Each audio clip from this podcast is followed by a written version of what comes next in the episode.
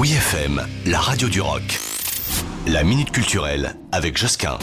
Avec l'exposition Le mot exact, la bibliothèque publique d'information du Centre Pompidou dévoile une autre facette plus littéraire, celle-là du prince des arts mineurs, ou autrement appelé Serge Gainsbourg.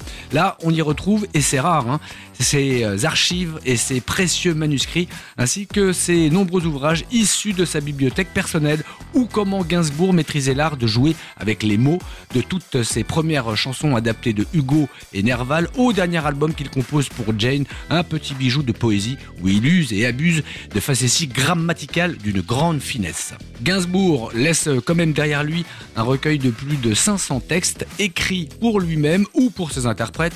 On peut parler de Dutron, Marianne Faithfull, Régine, France Gall, Petula Clark, Dalida, Bachung, Vanessa Paradis et Jane, bien sûr. Cette expo Serge Gainsbourg, le mot exact, nous permet en trois parties une plongée fascinante dans le paysage littéraire du grand Serge et pour les fans d'y découvrir son surprenant bar portatif et également un ensemble de cannes, sans oublier ses fameuses chaussures blanches répéto.